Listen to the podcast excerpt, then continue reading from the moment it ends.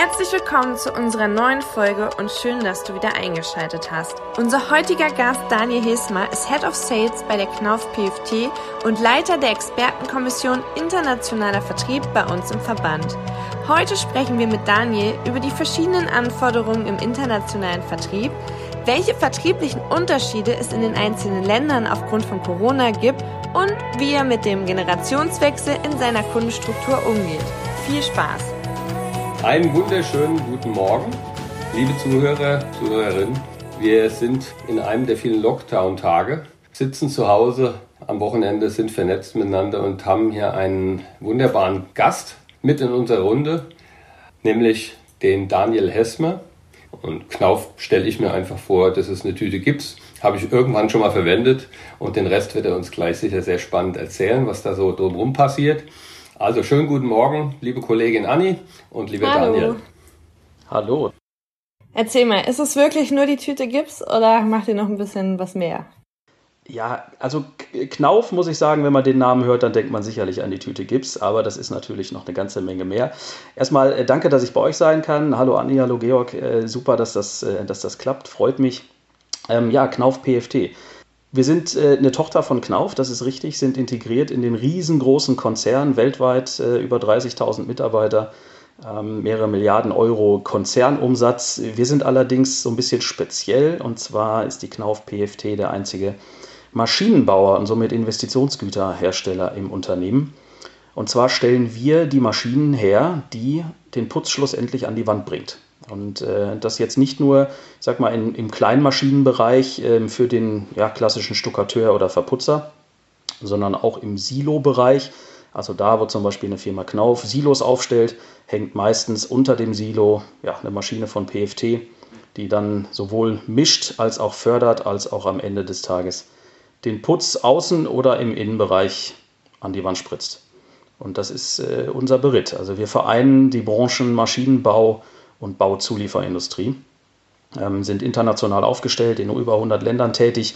Ich bin seit Februar im Unternehmen, habe äh, den Gesamtvertrieb äh, übernommen, bin dort Vertriebsleiter und äh, mit 30 super motivierten Kollegen weltweit ähm, sind wir da sehr stark in den ähm, Distributionsvertrieb integriert. Also wir vertreiben ausschließlich über den Handel, bis auf einen, einen Produktbereich, den wir auch direkt in die Industrie liefern aber das ist eher der kleinere Anteil. Also Knauf ist, Knauf ist sehr heterogen, genau, und wir, wir sind äh, einer, von den, einer von den kleinen Pflänzlein okay, am Rande. Das klingt Neben aber nach einem sehr internationalen Geschäft, oder? Absolut, absolut. Also wie gesagt, wir, waren, wir sind in über 100 Ländern tätig. Ähm, ich habe, ähm, oder mein, mein Team sitzt international verteilt. Wenn ich mal im, im Westen anfange, ähm, von Brasilien bis ähm, weit nach Russland hinein, ähm, arbeiten wir mit eigenen Mitarbeitern in den, jeweiligen, in den jeweiligen Ländern, um eben auch nah beim Kunden zu sein, um eben auch nah am Markt zu sein. Das ist uns ganz besonders wichtig. Und äh, das ist sehr international, das ist absolut richtig. Und da haben wir natürlich dann auch die Verknüpfung zum Verband. Und ihr seid ja auch ähm, Expertenkommissionskollegen und ich leite im Verband den die Expertenkommission Internationaler Vertrieb. Und das ist für mich natürlich auch besonders wichtig, da wir da ein exzellentes Netzwerk von Kollegen haben und wir uns da immer sehr gut austauschen. Für mich nochmal super spannend und wahrscheinlich für die Zuhörer auch, wenn du sagst, deine Kollegen sitzen in Brasilien zum Beispiel. Wie ist es denn bei deinem konkreten Team? Weil ich stelle mir vor, dass ihr da, also bei uns ist es so, wir haben äh, wir haben halt Kollegen in Miami sitzen und in Singapur und in, in, in Peking und wir haben halt immer mal wieder so die Situation der Zeitzonen. Ähm, gerade im Vertrieb, was die mhm. Abstimmungsprozesse mhm. betrifft, neben den interkulturellen Dingen. Wie, wie, wie ist es bei euch? Wie ist euer Vertriebsteam da aufgestellt? Unser Vertriebsteam unterteilt sich eigentlich äh, in, in ja, ich sag mal, in zwei Ebenen. Das sind die sogenannte Regional Sales Manager, die ein Länderportfolio ähm, verantworten und innerhalb der einzelnen Länder sind dann in einigen Regionen noch Area Manager äh, tätig, die dann in einem Land äh, oder auch ab und zu schon für einige, für einige mehrere Länder, so wie in Südamerika tätig sind. Und so ist das Team halt international aufgestellt.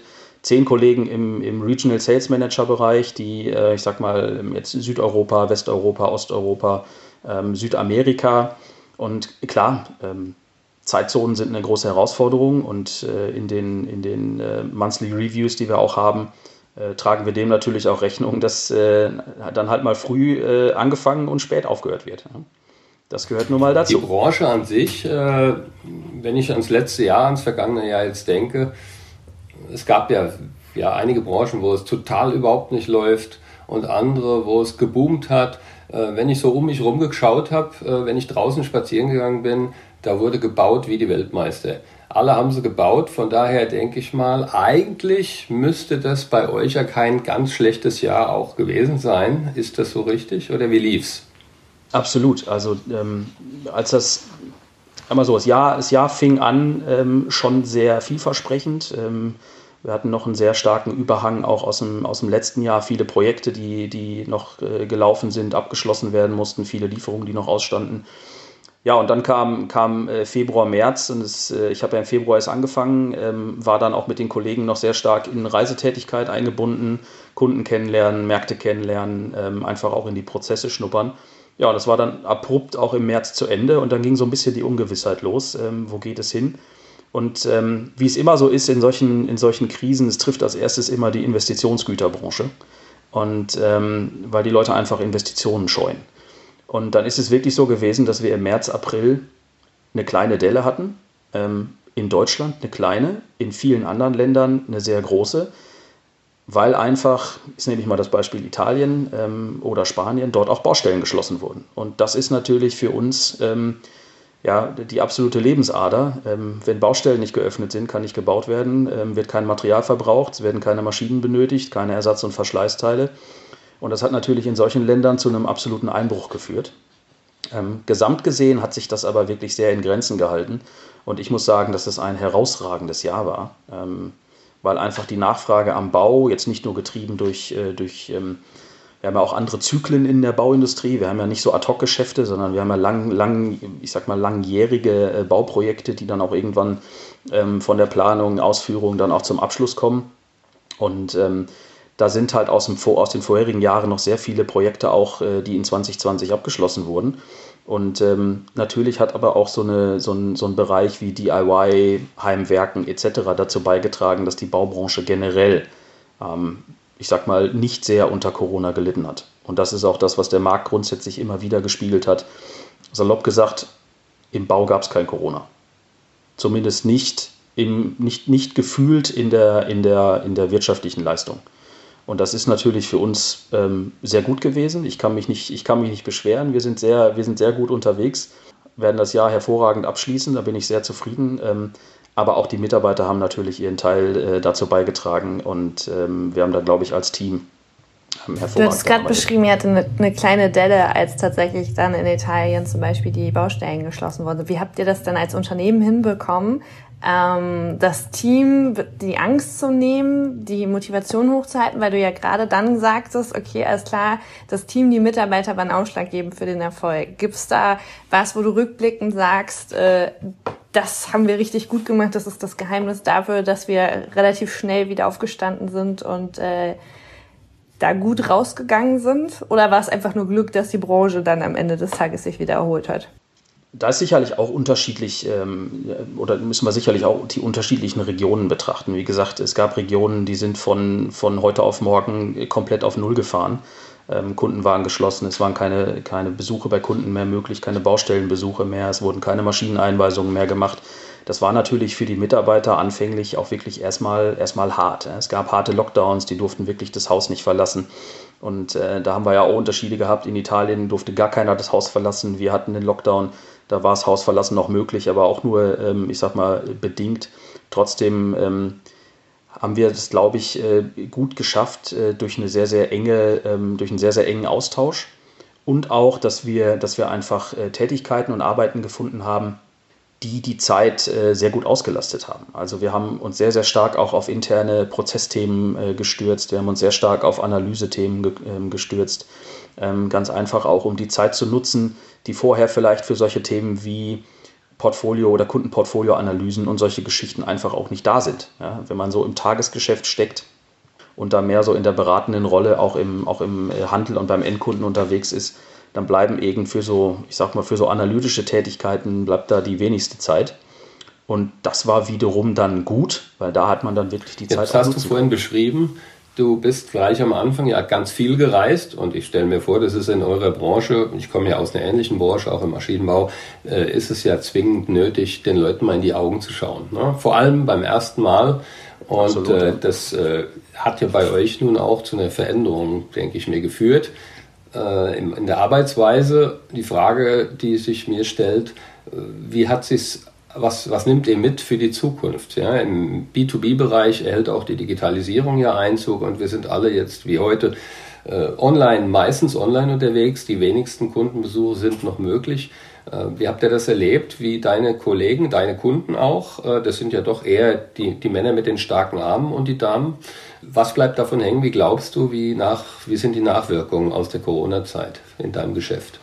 Also wir sind, wir sind vertrieblich so aufgestellt, dass unser, unser Vertrieb ähm, mehr so eine beratende, eine technische beratende Rolle übernimmt. Ja, ähm, wir, gehen ja, wir gehen ja ausschließlich über den, über den äh, Handel. Handel ist in dem Fall der Baumaschinenhandel und der klassische Baustoffhandel. Und das ist jetzt nicht nur in Deutschland so, in unserem Hauptmarkt, sondern auch international versuchen wir immer die Händler in den Strukturen zu finden, die halt wirklich einen Zugang auch zu dem Thema Verputzen, zu dem Thema Maler, zu dem Thema Bodenleger, Estrich etc. haben, weil genau da unsere Produkte reinpassen. Und ähm, das ist, eine, ist zum einen eine Klientel, zum anderen aber auch ein Markt, der sehr, sehr stark von diesem, von diesem persönlichen Thema getrieben ist. Ja, also ich kann schlecht eine Maschine auf einer Baustelle einweisen per Zoom oder ähm, irgendwie anders. Das geht mal über einen WhatsApp-Call oder so, wenn ich ein Problem habe. Aber ähm, wirklich physisch eine Maschine einzuweisen, da muss ich schon auf einer Baustelle sein, muss beim Kunden sein. Und ich glaube, das wird sich in Zukunft auch nicht ändern. Ja. Was sich ändern wird, ist in einigen Kundenbereichen, wo, wo äh, wir vielleicht mehr mit einem Einkauf kommunizieren, dass solche Themen dann auch zukünftig digital stattfinden. Aber so diese klassische Beratertätigkeit, die unser Vertrieb sehr stark ähm, auch ausführt, die wird auch in Zukunft persönlich stattfinden. Ja, also es gibt schon, es gibt schon Ausnahmen, äh, dass man Kollege dann anruft und die kurz mal äh, einen WhatsApp-Call machen zu einer, zu einer Problematik, Einstellungen an der Maschine etc. Aber eine richtige Einweisung und ähm, schmeißt man Sack Gips in eine Maschine ähm, über einen Zoom-Call. Ja, also ähm, wird, wird, wird schwer möglich sein. Ähm, da denke ich, dass es noch eine ganze Weile so bleiben wird, ähm, weil einfach dieser Austausch auf der Baustelle auch enorm wichtig ist. Jetzt ist ja eure Branche super untriebig und es gibt ständig, also als Laie von außen betrachtet, irgendwelche Neuerungen, ähm, Innovationen. Ähm, wie seid ihr da dieses Jahr mit umgegangen? Weil Messen haben ja nicht stattgefunden. Habt ihr das für euch dieses Jahr ausgesetzt oder seid ihr online irgendwie auf Alternativen umgestiegen? Weil du ja gerade sagtest, irgendwie schwierig, weil die Produkte, beziehungsweise man muss das halt sehen, man muss es vielleicht sogar anfassen. Ähm, wie, wie habt ihr das gelöst bei euch? Also schön, dass du erstmal die, die, die Branchen als innovativ ähm, bezeichnest. Wenn man jetzt in den, in den Branchen selber arbeitet, muss ich sagen, Maschinenbau und Bauindustrie ähm, sind so, was so Prozesse angeht, glaube ich, so die uninnovativsten Branchen, die ich kenne. Ja?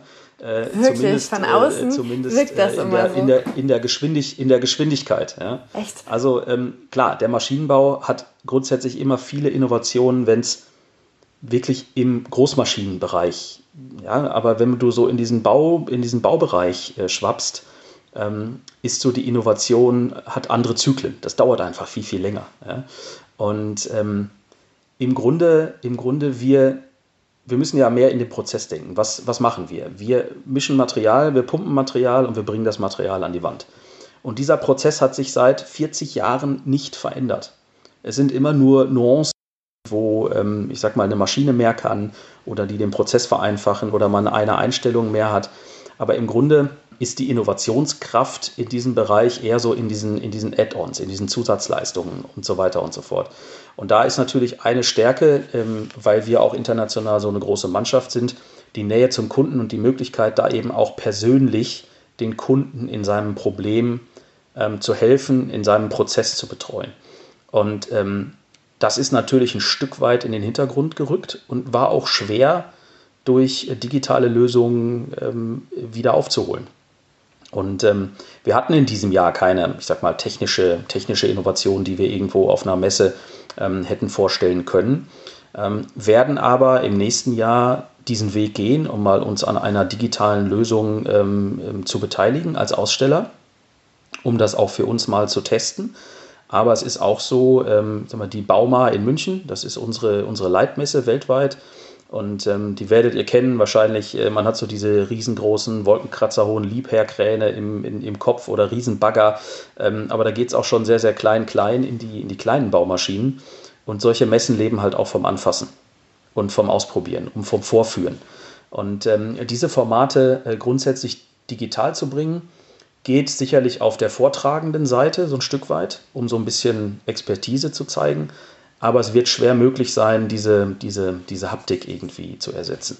Gerade, gerade im Baubereich. Und das wird ein super spannendes Thema in Zukunft, ob das gelingt, dass das akzeptiert wird.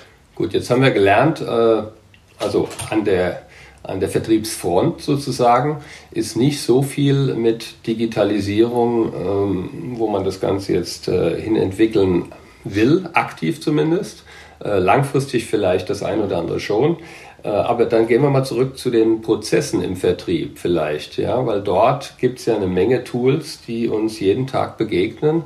Jeden Tag kommt schießt ein Neues, wie die Pilze schießen sie aus dem Boden. Wie, wie sieht es denn da aus? Mhm. Äh, benutzt ihr da was Neues? Also ähm, was Neues, was Neues in erster Linie mal nicht, aber es ist so, dass wir natürlich in diesem ganzen Thema Digitalisierung in der, in der Knauf-Gruppe natürlich hängen. Ja? Und Knauf als großer, als großer ähm, äh, Baustoffanbieter und Dienstleister in dem Bereich ähm, sind schon seit, ist schon seit Jahren dabei, eben auch viel äh, Prozesse zu digitalisieren, Kaufprozesse zu digitalisieren etc. Ähm, und hat äh, verstärkt in diesem Jahr angefangen, das auch wirklich zentralisiert zu bearbeiten. Das heißt, die Knauf-Gruppe ähm, ist mit ihren, ich glaube, über 200 Standorten mittlerweile weltweit sehr dezentral organisiert gewesen über die letzten Jahre. Und das ist natürlich äh, kein, keine gute Voraussetzung, um einheitliche Prozesse beim Kunden wiederzuspielen. Ne? Und ähm, die haben eben sehr verstärkt auch angefangen, in diesem Jahr ähm, äh, zu, ja, zu zentralisieren, IT-Themen zentral aufzu, aufzugreifen. Und da sind wir natürlich eins der Zahnräder. Ja, wenn ich jetzt mal, wenn ich jetzt mal von einem digitalen Prozess, äh, Bestellprozess über eine App ähm, spreche oder wenn ich über digitale Beratungsleistungen über eine App oder über, über, über Bots oder wie Chatbots etc. pp. Und ähm, da sind wir Teil davon. Also ja, wir werden in Zukunft immer mehr in dieses Thema digitale Prozesse kommen, aber wir haben jetzt keinen riesengroßen Sprung gemacht in 2020 wir haben eher die vorbereitenden Tätigkeiten dafür. Für Benutzt ihr ein CRM-System? Ja. Nutzen wir, ja, ist aktuell aber noch, ein, äh, noch eher ein selbstgestricktes. Wir werden nächstes Jahr auf Salesforce, Salesforce äh, migrieren. Okay, das ist ja bestimmt eine spannende Herausforderung für dich äh, auch, weil äh, es geht ja darum, gerade die, die alteingesessenen Vertriebsgurus dort bei der Reise dann ja auch mitzunehmen. Und es ist, ist, sicher nicht einfach, äh, jemand, der eben am liebsten wirklich das Gespräch beim Kunden sucht, parallel zu verpflichten, quasi gewisse Leitplanken dann einzuhalten, die so ein CRM-System mit sich bringt. Ne? Mhm. Ich meine, es ist auch das CRM-System, ist bei uns, äh, wie das auch in vielen Firmen ja der Fall ist, es ist mehr eine Adressdatenbank, äh, eine Verwaltung, als wirklich ein Steuerungstool. Und ähm, Vielleicht ist vorhin so ein bisschen rausgekommen, unser, unser Vertrieb ist ähm, aktuell noch, und da arbeiten wir auch dran, ähm, sehr reaktiv beim Kunden. Also er hat eine beratende, er hat eine beratende Rolle, ähm, er hat eine, eine, eine, Dienstleistungsfunktion für den, für den Handel, aber wir sind auch, ähm, wir sind wenig aktiv beim Endkunden von uns aus. Weil wir haben immer diese Handelsstruktur dazwischen. Das ist eine sehr, sehr intensive Kommunikation, die wir da betreiben müssen. Und wir sehen aber, dass wir auch mehr an den Endkunden müssen. Und wenn ich vom Endkunden spreche, dann ist das wirklich der Verputzer, der Anwender der Maschine. Und dieses, diese Definition von Kunde, das ist auch was, was wir im Unternehmen erstmal klar haben müssen. Weil wenn du jemanden fragst im Innendienst oder jemanden fragst in der Produktion nach, wer ist denn unser Kunde, dann wird ganz häufig kommen, unser Kunde ist der Handel. Unser Kunde ist aber nicht wirklich der Handel, sondern unser Kunde ist der, der das Produkt schlussendlich kauft vom Handel. Und wir müssen ja alles dafür tun, dass, ähm, dass der Kunde, der kaufende Kunde, der Endanwender die bestmöglichen Informationen von uns bekommt. Entweder über den Handel oder direkt. Und das wird äh, auch eine Herausforderung in Zukunft, weil wir da ja auch, wir haben, ich sag mal, alteingesessene Unternehmen, die ähm, auch mittlerweile in so einem Generationswechsel sind. Also diese ganzen klassischen äh, Themen aus den letzten Jahren, wie äh, stelle ich mich jetzt auf die neuen Generationen ein? Die wollen alles digital, die wollen alles schnell. Wenn ich mit denen spreche, wissen die schon mehr über mich, als, als ich denen jemals hätte im Vorfeld ähm, schicken können. Und ähm, da müssen wir einfach so nah dran sein und den Content so aufbereiten, dass ähm, wir da auch direkt mit denen in, interagieren können. Und das ist, glaube ich, äh, eine der großen Herausforderungen, die wir auch im Marketing und im Vertrieb haben. Weil, wenn ich das richtig verstehe, steht bei euch ja dann noch der krasse Change von Angebotsannahme zu auch mal Richtung, ich gucke mal äh, Richtung Kaltakquise, gegebenenfalls Social Selling und so weiter, ähm, um mich so aus meiner Komfortzone rauszubewegen, korrekt? Absolut, absolut. Und Social Selling ist natürlich auch ein super Thema. Ja. Eins der Basswörter aus 2020, so will ich es mal nennen. Wir bespielen es im Verband ja auch, ähm, auch äußerst intensiv. Und ähm, das ist eben auch das, das ist genau das, was ich gerade ähm, auch äh, angefangen habe zu, zu erzählen, ähm, dieser, dieser Kommunikationsweg zum Endkunden. Weil das ist ja genau das, was wir, was wir ähm, machen müssen. Ja, ähm, wir müssen mehr an den Endkunden, wir müssen da mehr ähm, kommunizieren, wir müssen über alle Kanäle kommunizieren, auch unterschiedlich. Wir haben unterschiedliche ähm, Anwender, wir haben unterschiedliche, unterschiedliche Gruppen, die wir bespielen müssen. Und ähm, das, ist, das ist ein Thema, ähm, was wir uns jetzt in 2020 auch schon angenommen haben. Und wir, haben, äh, wir sind gerade dabei, ein Corporate Influencer Programm aufzubauen, ähm, wo wir jetzt schon so weit sind, dass wir im Januar in die ersten, in die ersten Schulungen mit den Kollegen gehen. Und das wird ein internationales Programm sein. Also wir haben Kollegen aus Brasilien, aus Russland, aus Algerien dabei. Das wird super spannend, weil wir halt auch über unterschiedliche Kanäle ähm, da reingehen, sei es LinkedIn, sei es, äh, sei es ähm, Facebook oder Insta. Und ähm, das wird super spannend. Und ähm, darüber wollen wir natürlich auch immer mehr in diese direkte Endkunden. Und die erste Reaktion der Kollegen war, ja geil, wollte ich immer schon mal machen oder eher verhalten? ähm, Nee, die erste Reaktion war, was ist das denn? Und da habe ich gesagt, ähm, was das ist, du postest ja schon auf LinkedIn, du postest ja schon auf Facebook. Eigentlich bist du schon Corporate Influencer, ohne, es, ohne dich mal so benannt zu haben. Ja, und oh ja, geil. Und ähm, dann sind so Themen wie, ähm, das mache ich jetzt auch während meiner Arbeitszeit und solche Themen. Ich, ja, ähm, ist schon so, ja, also es wird Teil deiner täglichen Arbeit und wir wollen das einfach ein bisschen professionalisieren. Ja, also wir sind, äh, sind ähm, da so weit, dass wir halt auch äh, einen Content-Fahrplan aufstellen wollen, etc. pp. Also all diese Themen, die wir ja im Verband auch äh, diskutieren, wer postet wann was, ähm, das versuchen wir jetzt auch ab Januar eben mit den Kollegen durchzu, äh, durchzuziehen. Und äh, die sind da alle schon wirklich sehr gespannt drauf und ähm, haben auch so diese diese Möglichkeiten, die sich da ergeben, äh, glaube ich, so ein bisschen unterschätzt. Ich poste hier und da mal ein bisschen und mache das dann in meinem Namen, aber es ist ja eigentlich im Namen der Firma und ähm, was das an Reichweite und Möglichkeiten ähm, beinhaltet, war denen gar nicht so klar. Also ich also, bin ein riesen Fan davon. Super, super äh, ich bin ein mega Fan davon. Nur tatsächlich, deswegen, ihr seid da, glaube ich, wirklich außergewöhnlich. Äh, deswegen meine Frage gerade halt auch so provokant gestellt. Äh, oft sind eher so die Reaktionen, wie Anni jetzt soll ich da auch noch bei LinkedIn was machen und dann auch noch regelmäßig posten und überhaupt, da muss ich mich ja als Person nach vorne stellen. Und das ist halt immer wieder die Diskussion, wo ich sage, ja, weil Geschäft wird, mein alter Chef hat immer gesagt, Geschäft wird Bauch an Bauch gemacht. Und wir haben aktuell halt diese Möglichkeit, an dieser Stelle genau diese Nähe zum Kunden doch irgendwie herzustellen. Ähm, aber meistens ist es eher so, die erste Reaktion ist nicht so, ach cool, was ist das denn und wie geht das und wieso, sondern eher so, äh, habe ich gar keine Zeit zu und äh, möchte ich mich gar nicht mit beschäftigen. Deswegen seid ihr da äh, außergewöhnlich offen für, hm. glaube ich. Also ich glaube, ähm, ich kann diese, diese Reaktionen ähm, durchaus nachvollziehen. Und zwar, da habe ich sie selbst erlebt, aber ausschließlich bei Kollegen in Deutschland. Und ich glaube einfach, dass diese, dass diese, interessant. Ja, ja, dass diese, dass diese Nähe, dass diese Nähe zu den sozialen Medien in Deutschland doch noch eine andere ist, als es irgendwo international mhm. ist.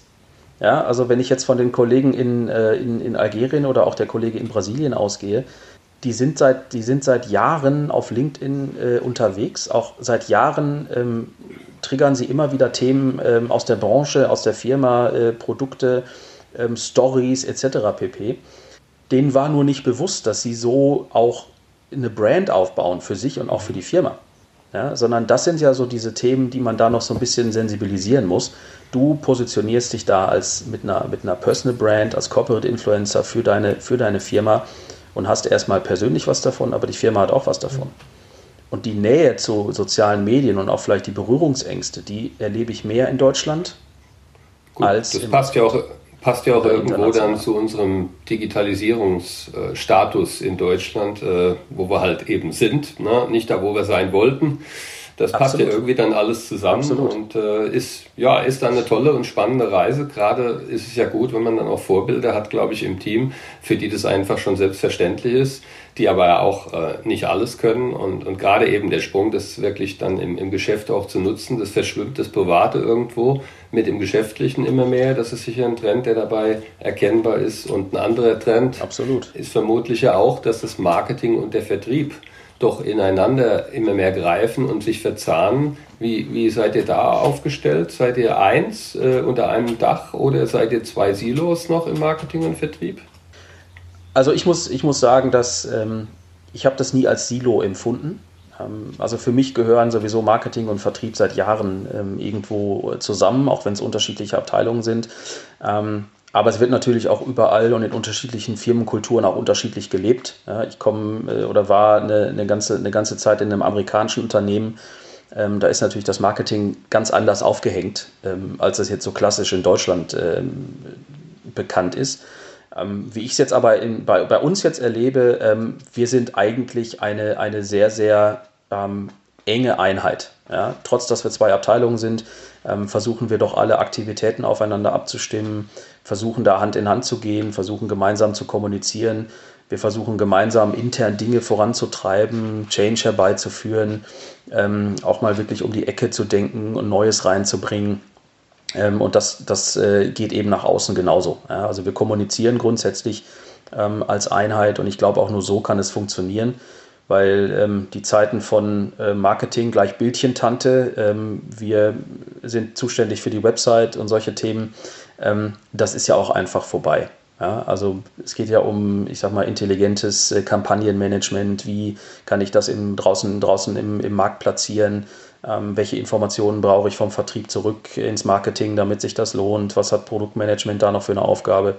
Also ich glaube, ähm, ohne eine Einheit geht es nicht. Und ich habe tatsächlich noch eine andere Theorie, Georg, weil tatsächlich das, was ich erlebe, wenn wir jetzt mal auf Deutschland und die Angst vor äh, Social Media haben, ist tatsächlich, was ich erlebt habe, und da habe ich mich am Anfang selber bei beobachtet, ist, dass du bei LinkedIn ja zu 99 Prozent per Du kommunizierst. Und äh, ich weiß noch, vor zwei Jahren wollten wir das erste Mal unsere Sprache, Unternehmenssprache oder Kommunikation auf Du umstellen. Und ich bin, bin, bin ja ein Bankenkind und ich habe aufgeschrieben. Ich dachte, oh mein Gott, das können wir niemals tun. Und mittlerweile äh, liebe ich das. Also einfach, weil ähm, da, da, da hat LinkedIn uns halt super geholfen, das aufzubrechen, weil man gleich auf einer ganz anderen Ebene ist. Und ich weiß, oder ich, ich behaupte mal an der Stelle nicht, ich weiß es nicht, ich behaupte das jetzt mal, dass das vielleicht vielen auch so geht und dass es tatsächlich noch so ein Generationsthema ist, weil diese Hemmschwelle, jemand anderen einfach zu duzen und einfach so direkt in die Privatsphäre rein zu, zu ditchen, weil das tut man ja am Ende des Tages, ne?